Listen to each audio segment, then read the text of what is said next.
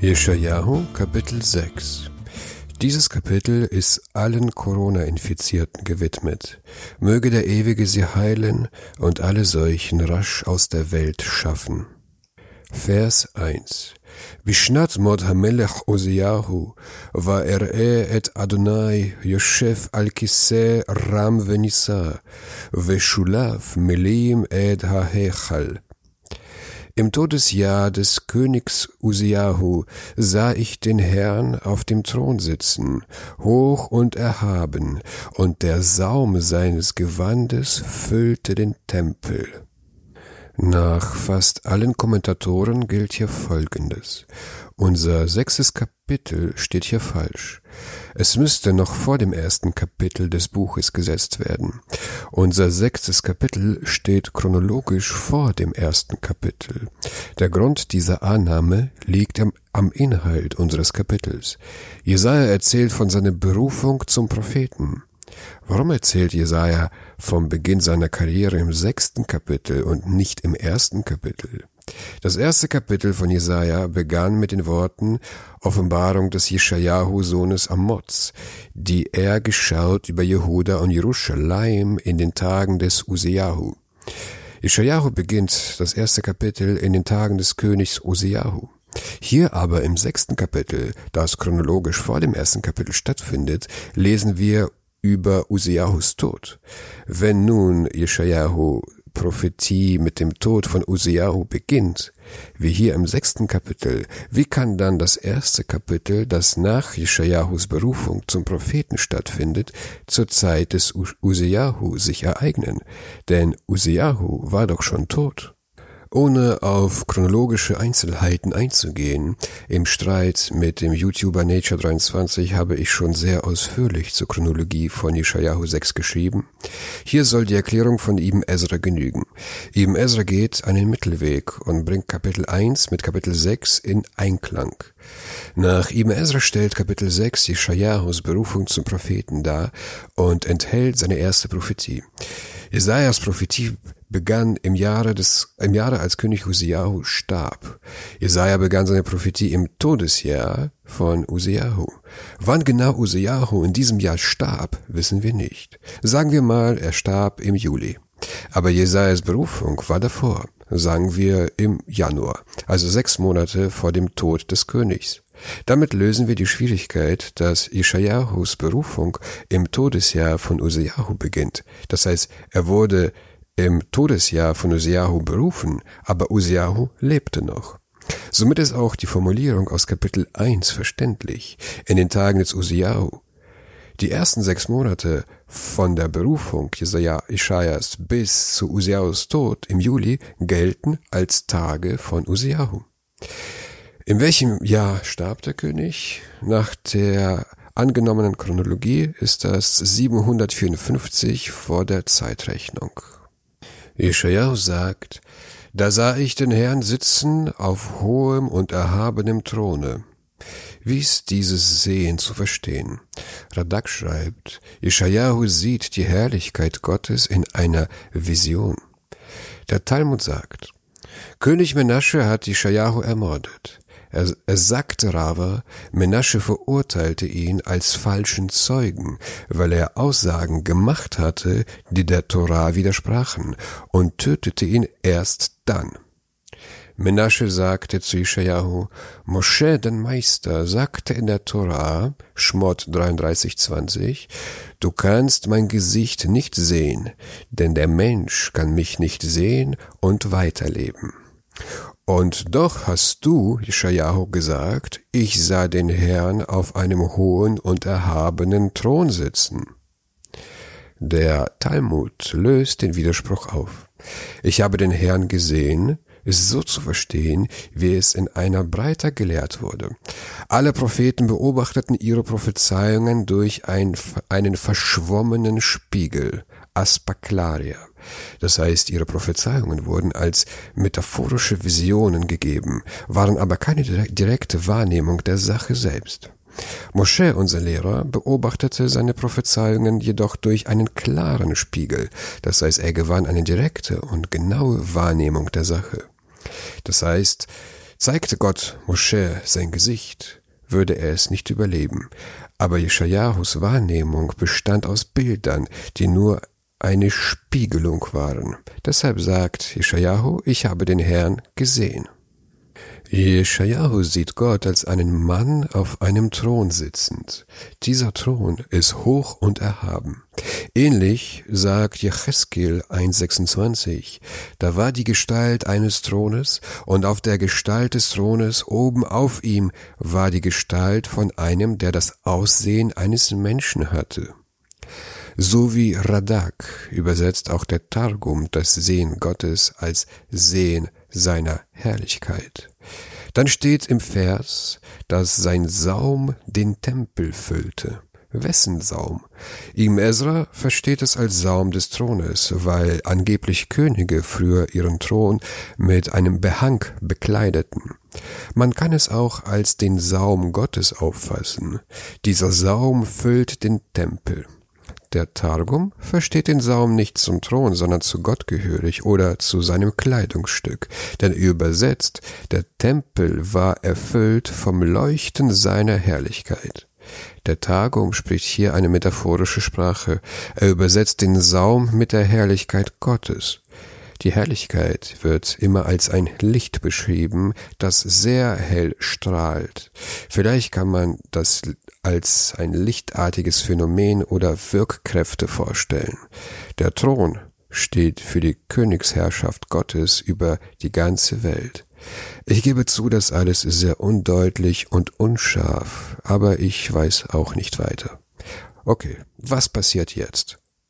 Vers 2 Seraphim omdi im Allah Shesh Knafaim, Shesh Knafaim le'echat בשתיים יכסה פניו, ובשתיים יכסה רגליו, ובשתיים יעופף.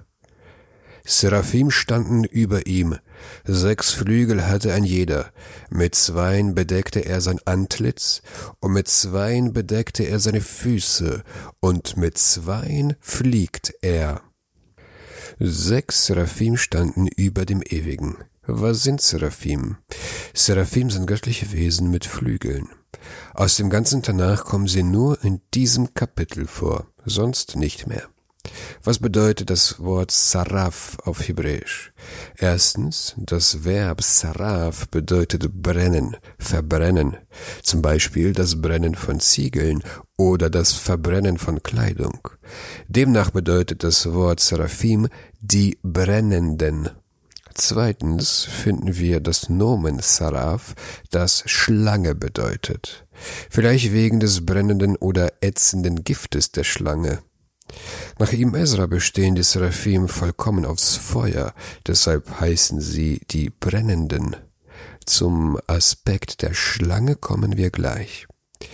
Die Seraphim haben jeweils sechs Flügelpaare, mit dem einen Flügelpaar bedecken sie ihr Gesicht, mit dem zweiten Flügelpaar bedecken sie ihre Füße und mit dem dritten Flügelpaar fliegen sie. Nach Radak bedecken die Seraphim ihr Gesicht mit ihren Flügeln, um nicht auf den Ewigen zu blicken. So heißt es über Moschä in Schmott 3,6, Moschä barg sein Antlitz, denn er fürchtete sich, zu Gott hinzublicken. Sie, sie, die Seraphim, schützten sich selbst vor seiner Präsenz. Oder die Seraphim bedeckten ihr Gesicht vor Jeschajahu, damit er ihr Gesicht nicht sieht. Rashi bringt einen Midrash, der das Bedecken der Füße mit dem zweiten Flügelpaar als eine anständige Geste, um nicht zu enthüllen den nackten Seraphkörper von dem Ewigen. Das dritte Flügelpaar dient den Seraphim zum Fliegen oder Schweben. Nach Ibn Ezra, Ibn Ezra bemerkt, die Zahl der Seraphim, die Jesaja sieht, wird nicht genannt. Es können zwei oder Hunderte sein. Die zweite Verwendung des Wortes Saraf als Nomen beschreibt Schlangen. Tatsächlich finden wir in Israel und aus der Zeit von Jeschajahu Abbildungen auf Siegeln von geflügelten Wesen. Diese Wesen sehen aus wie Schlangen mit Flügeln. Allerdings haben die Schlangen auf diesen Abbildungen nur vier Flügel und nicht sechs wie hier in dem Kapitel. Zusätzlich spricht Jesaja in 14,29 und in 30,6 von Seraph als eine fliegende Schlange neben Giftschlangen und anderen Tieren. Das heißt, die Vorstellung von geflügelten Schlangen war Jeschajahus Publikum wohl bekannt. Vers 3 וקרא זה אל זה ואמר, קדוש, קדוש, קדוש, אדוני צבאות, מלוא כל הארץ כבודו. Und einer rief dem anderen zu und sprach, Heilig, heilig, heilig ist der ewige der Herrscharen, voll ist die ganze Erde seiner Herrlichkeit. Schauen wir uns genau an, was in diesem Vers passiert. Einer rief dem anderen zu und sprach. Was heißt das? Jeder von den Seraphim erhob seine Stimme zum anderen Saraf. Der eine sprach heilig und der andere antwortete heilig. Gehen wir nach Ibn Ezra von mehr als zwei Seraphim aus, so sprach eine Gruppe von Seraphim gegenüber einer anderen Gruppe von Seraphim. Die erste Gruppe rief heilig und die zweite Gruppe antwortete heilig und zusammen sprachen sie im Chor heilig ist der ewige der Herrscharen, voll ist die ganze Erde seiner Herrlichkeit. Der Targum versteht den Vers etwas anders. Auffällig ist die Wendung des Verses und einer rief dem anderen zu und sprach. Welche Funktion hat das er rief und welche Funktion das und sprach? Nach dem Tagum ist das Rufen eine Einladung eines Saraf an den anderen zur Anstimmung des Lobpreises. Nach Ibn Ezra sagten die Seraphim nicht unbedingt dreimal heilig. Das dient nur als Beispiel. Es könnte hundertmal gewesen sein.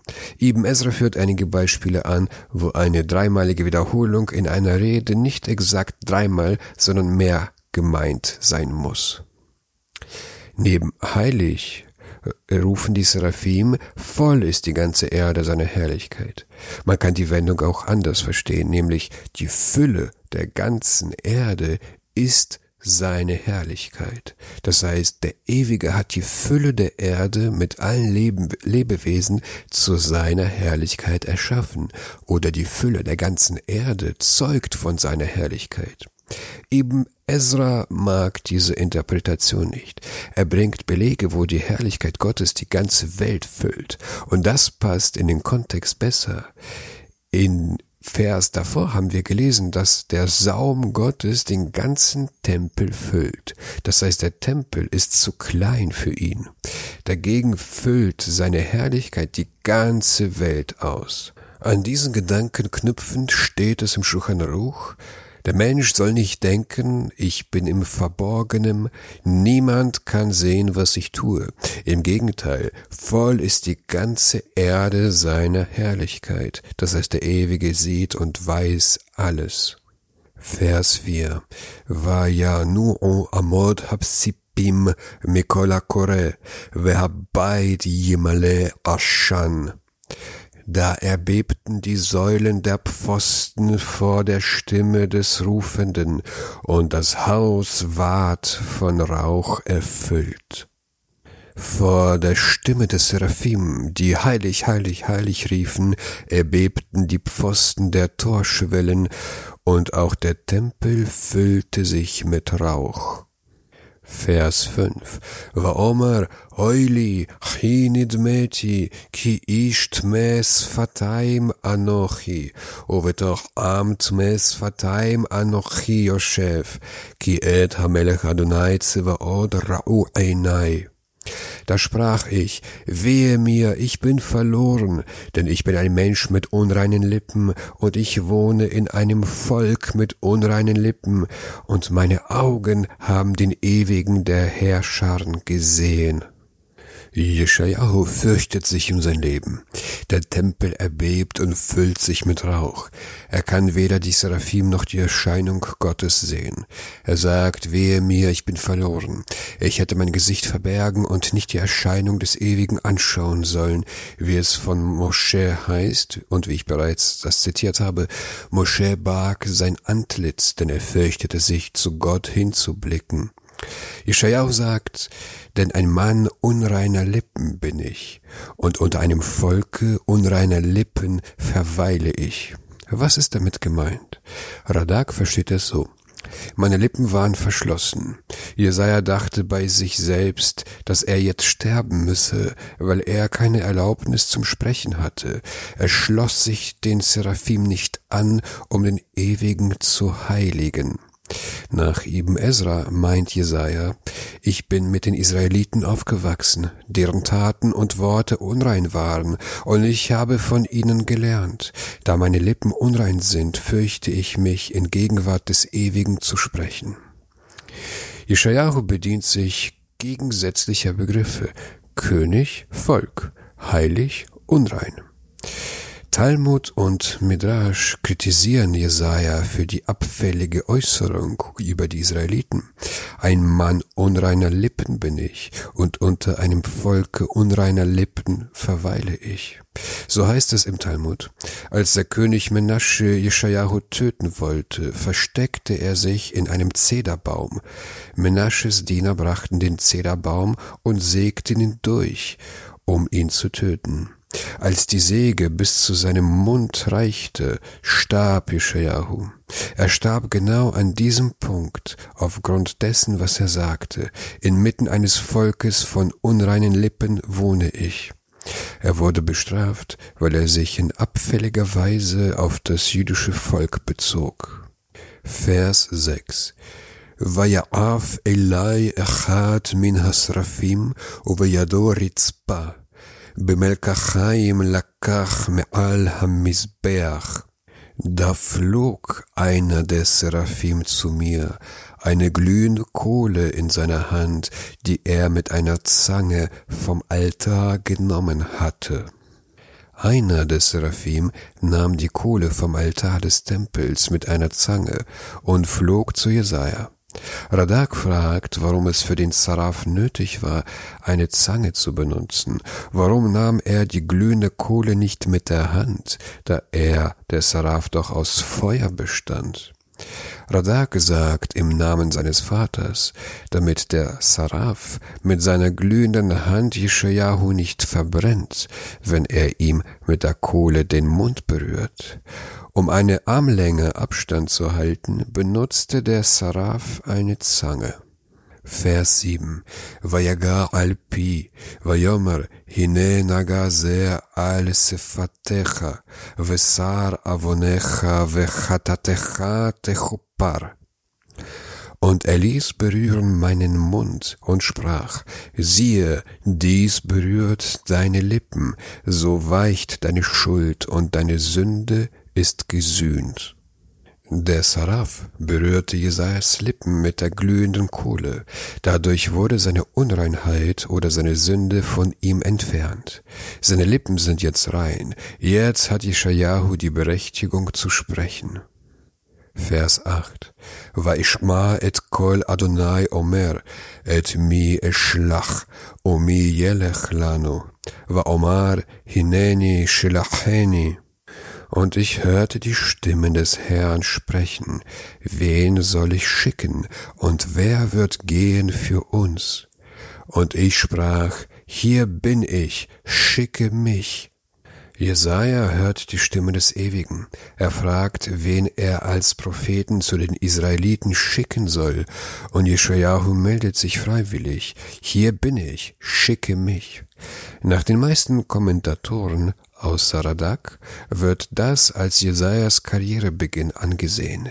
Zu der Chronologie, warum von dem Beginn erst im sechsten Kapitel berichtet wird, habe ich zu Beginn ein wenig erläutert. Vers 9. ויאמר לך ואמרת לעם הזה שמעו שמוע ואל תבינו וראו ראו ואל תדעו Und er sprach, Gehe hin und sprich zu diesem Volke, höret nur immer und sehet nicht ein, und sehet nur immer und erkennet nicht. Das Hören hat eigentlich die Absicht, Einsicht zu gewinnen, und Sehen führt eigentlich zu einer Erkenntnis. Hier aber lesen wir das Gegenteil.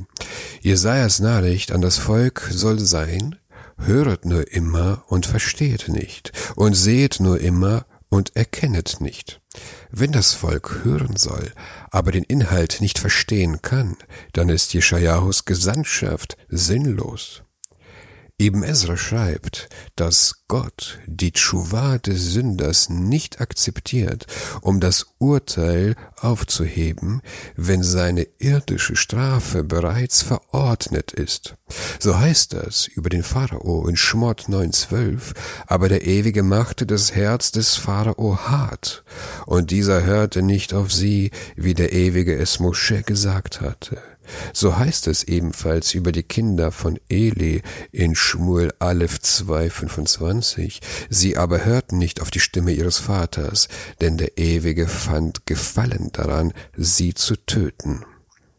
Radak schreibt dort in Schmuel Aleph 2,25, dass der Ewige die Tschuwa verwehrt, wenn der Mensch maßlos sündigt. Dagegen einem Sünder, der seine Sünden bereut, stehen die Pforten der Tschuwa immer offen. Über ihn steht es in Jecheskel, ich habe kein Gefallen am Tod dessen, der sterben muss. Das heißt, jemand, der von, vom ganzen Herzen Tschuwa macht und den Weg des Guten einschlägt, ihm wird der Ewige nicht verwehren. Aber wer sein Herz kennt und weiß, dass er niemals von den bösen Taten umkehren wird, so einem Menschen verwehrt der Ewige die Tschuwa und straft ihn entsprechend. Es kann aber nicht sein, dass Jesajas Auftrag nur den übelsten Verbrechern gilt. Jesaja spricht zu allen Menschen, zu Israeliten und anderen Völkern. Radak in einer anderen Interpretation des Verses versteht unseren Vers als Spott und Drohung. Ihr hört auf meine Worte, aber richtet euer Herz nicht darauf, sie zu begreifen, dann folgt doch weiter euren Weg. Höret meine Worte und sehet nicht ein, seht die Zeichen und erkennet nicht, dann werden wir sehen, was euch am Ende erwartet. Vers 10 השמן לב העם הזה, ואזניו חכבט, ועיניו השע. פן יראה בעיניו ובאזניו ישמע, ולבבו יבין, ושב ורפה לו. Mach das Herz dieses Volkes träge, mach seine Ohren schwer und verklebe seine Augen, damit es mit seinen Augen nicht sieht und mit seinen Ohren nicht hört und damit sein Herz nicht begreift und damit es nicht umkehrt und sich Heilung verschafft. Wie schon im vorherigen Vers finden wir hier auch ein Paradox. Jesaja soll das Herz des Volkes träge machen, damit es nicht umkehrt. Alle antiken Übersetzungen glätten die beiden Verse. Die Septuaginta verändert den Imperativ Hashmen, mache das Herz dieses Volkes fett, zum Passiv Epachynte, das Herz dieses Volkes wurde fett, so wie das Hachbet mache ihre Ohren schwer zu, mit ihren Ohren hörten sie schwer. Das Imperativ Hascha verklebe ihre Augen, ändert die Septuaginta zu einem Indikativ. Ihre Augen schlossen sich. Wie bereits erklärt, kann man diesen und den vorherigen Vers als eine Drohung und, als ein Spott verstehen. Vers 11. Vaomar ad matai Adonai, vayomer ad asher im sha'u arim me'ein yoshev, uvatim me'ein adam, veha-adama tisha'e shemema. Und ich sprach, wie lange, o Herr? Und er sprach, bis dass die Städte verödet sind, leer von Bewohnern, und die Häuser menschenleer, und der Boden zur Wüste verödet wird. Jesaja fragt, wie lange wird das Volk sein Herz verhärten? Wie lange wird das Volk sich weigern, auf die Worte des Propheten zu hören?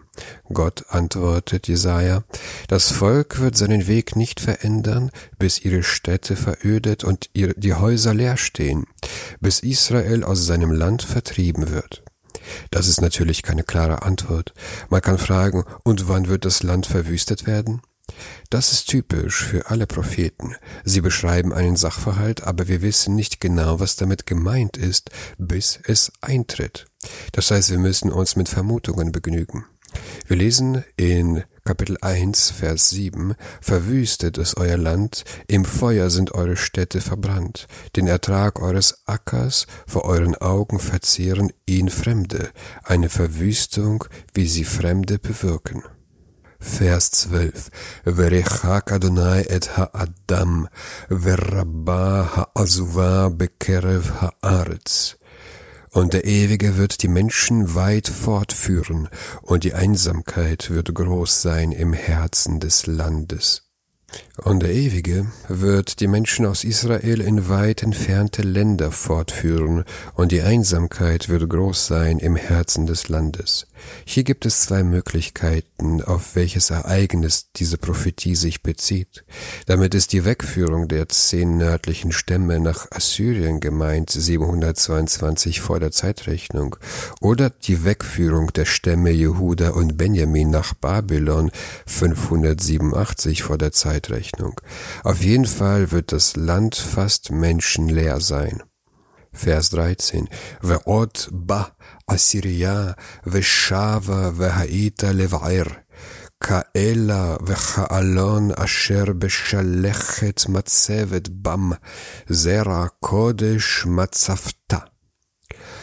Und bleibt noch davon ein Zehnteil, so wird auch das wiederum vertilgt. Doch wie Terebinte und Eiche, bei deren Fällung ein Stamm bleibt, bleibt ein heiliger Samen ihr Stamm.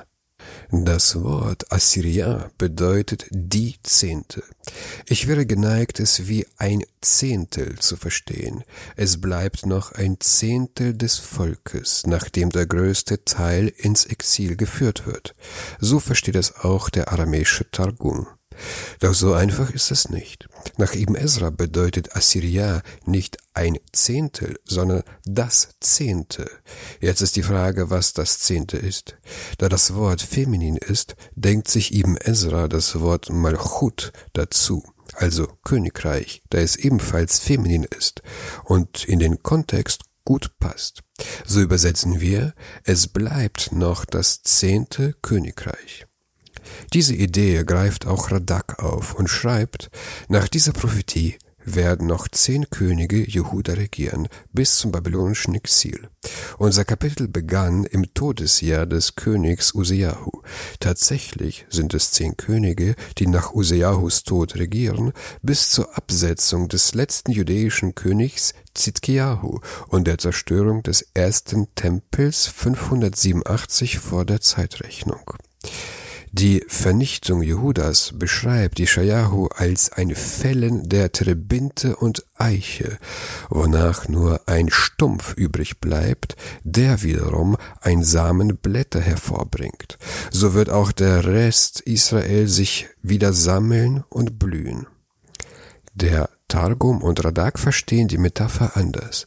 Sie deuten das Wort Shalechet, das im ganzen Tanach nur hier vorkommt, nicht als ein Fällen der Bäume, sondern als Abfallen der Blätter. Bei der Eiche fallen im Winter die Blätter ab, der kahle Baum sieht trocken aus, doch im Frühling wachsen aus ihm grüne Blätter. So wird Israel im Exil nicht vernichtet werden, sie werden in ihr Land zurückkommen, und der heilige Samen wird wieder aufblühen. In Ishayahu Kapitel 1 Vers 4 wurde Israel bezeichnet als ein Same von Übeltätern, doch hier nach dem Unheil wird der Rest Israels als heiliger Same bezeichnet. Das ist also die Antwort auf Jesajas Frage, bis wann? Bis wann wird sich das Volk weigern, die Warnungen und Mahnungen aufzunehmen? Antwort, bis Jehudas Untergang und Zerstreuung. Aber dann wird es einen Wendepunkt in ihrer Geschichte geben. Sie werden sich besinnen und zur Torah zurückkehren. Wenn euch mein Podcast gefällt, unterstützt meine Arbeit durch eine Spende oder teilt meinen Podcast mit Freund und Feind.